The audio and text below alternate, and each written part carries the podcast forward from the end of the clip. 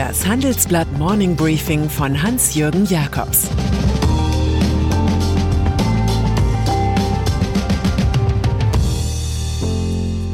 Guten Morgen allerseits. Heute ist Montag, der 8. Juni. Und das sind unsere Themen. Streit um deutschen Steuerkuh. Gewerkschaften rüffeln SPD. Trumps Gegner im eigenen Lager. Christine Lagarde. Europas Wirtschaft schaut heute zum Wochenstart auf Christine Lagarde, Präsidentin der Europäischen Zentralbank. Die Französin hält ihre Eröffnungsrede vor dem Ausschuss für Wirtschaft und Währung des Europäischen Parlaments. Vertreter von Union, SPD, Grüne und FDP in Deutschland setzen ihre Hoffnung in die Ansprache. Lagarde soll die umstrittenen EZB-Anleihekaufprogramme vor dem EU-Parlament erklären und die vom Bundesverfassungsgericht geforderte Verhältnismäßigkeit der eingesetzten Instrumente klarmachen. Die Bundesbank würde sich mit einem solchen Manöver leichter tun, entgegen der Kritik aus Karlsruhe beim Anleihenshopping mitzumachen. Mehrwertsteuersenkung. Michael Hüter vom Institut der deutschen Wirtschaft hatte die Idee aufgebracht, die FDP hatte ähnliche Vorstellungen. Und dann beschloss die Große Koalition am vorigen Sonntag tatsächlich die zeitweise Reduktion der Mehrwertsteuer um drei Punkte auf 16 Prozent. Die Aktion, die wir niemals mehr mit dem albernen Wort vom Wumms flankieren wollen, spaltet die wirtschaftspolitische Gemeinde, wie wir in unserer Titelstory feststellen. Der erhoffte Konsumeffekt, also die Kauflaune, werde durch die Zurückhaltung der Konsumenten beschränkt, befürchtet Lars Feld, Chef der Wirtschaftsweisen. Betroffene Unternehmen monieren einen bürokratischen Aufwand. Gabriel Felbermeier, Chef des Instituts für Weltwirtschaft, könnte mit seiner Ahnung recht behalten. Mir ist nicht ganz klar, ob die Unternehmen wirklich für die kurze Zeit ihre Preise senken werden oder ob sie diese Steuersenkung nicht einfach nur mitnehmen. Cash-Probleme. Der Lockdown hat in vielen Unternehmen Cash-Probleme geschaffen. Bei dem Versuch, mehr Kapital einzuwerben, hakt es jedoch an wichtiger Stelle, nämlich bei den global tätigen Vermögensverwaltern. Deren Konzernanteile erreichen addiert schon mal leicht 25 bis 30 Prozent. Anne Richards, internationale Chefin der US Asset Management Company Fidelity, bestätigt, dass ihre Industrie kämpfen müsse, um genügend Kapital für Liquiditätsprobleme bereitzustellen. Die Verbindlichkeiten der Konzerne bei Zentralbanken oder Regierungen seien so groß, dass entweder Abschreibungen vorzunehmen seien oder aber es bleibe ein hässlicher Fleck in den Firmenbilanzen.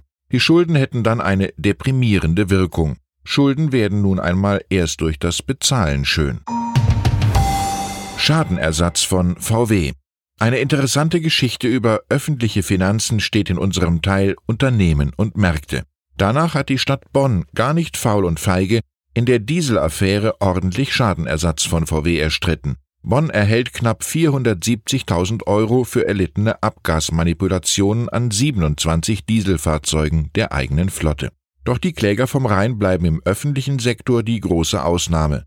In den 16 Bundesländern und den 20 größten Kommunen haben sich die Verantwortlichen in fast allen Fällen gegen den Klageweg entschieden und sich mit einem Software-Update abspeisen lassen. Ausnahmen sind Bayern und Wuppertal. Da die Fälle inzwischen meist verjährt sind, dürfte der Staat so auf mehr als 100 Millionen Euro verzichtet haben. Auch eine Art Konjunkturhilfe. Autobranche. Niemand kann sagen, dass zwischen SPD und Gewerkschaften kein Blatt Papier mehr passt, wie es die Floskelfibel lehrt. Da passt derzeit das Telefonbuch der Stadt München dazwischen. Man wird sich fremd. So hat IG Metall-Chef Jörg Hofmann einen massiven Vertrauensverlust gegenüber der Partei geortet. Sie sperre sich gegen eine allgemeine Kaufprämie für Autos, also auch für solche mit Verbrennermotoren. SPD-Chef Norbert Walter Borjans verweist dagegen auf das vereinbarte Konjunkturpaket.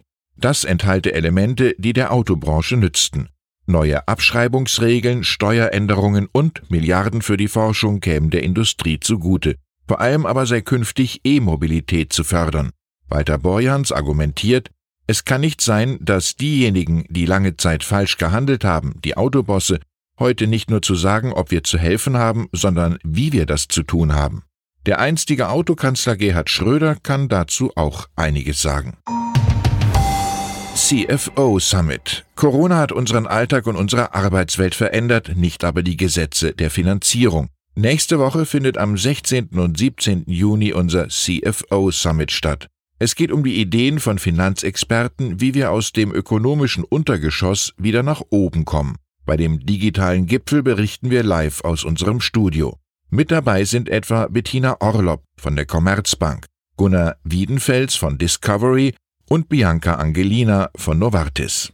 Haben Sie Lust mitzudiskutieren, dann mailen Sie mir bitte bis heute Abend jakobs at morningbriefing.de.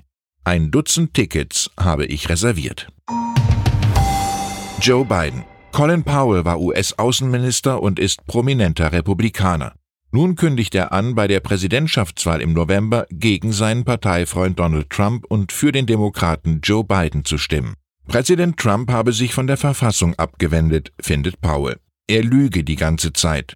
Trump spalte national wie international. Der Regierungschef erinnerte in seinem Konter daran, dass Powell den Irakkrieg mit der falschen Analyse ausgelöst hatte, Bagdad verfüge über Massenvernichtungswaffen. Aber auch andere Republikaner sind inzwischen Anti-Trump-Kämpfer, zum Beispiel Ex-Verteidigungsminister James Mattis.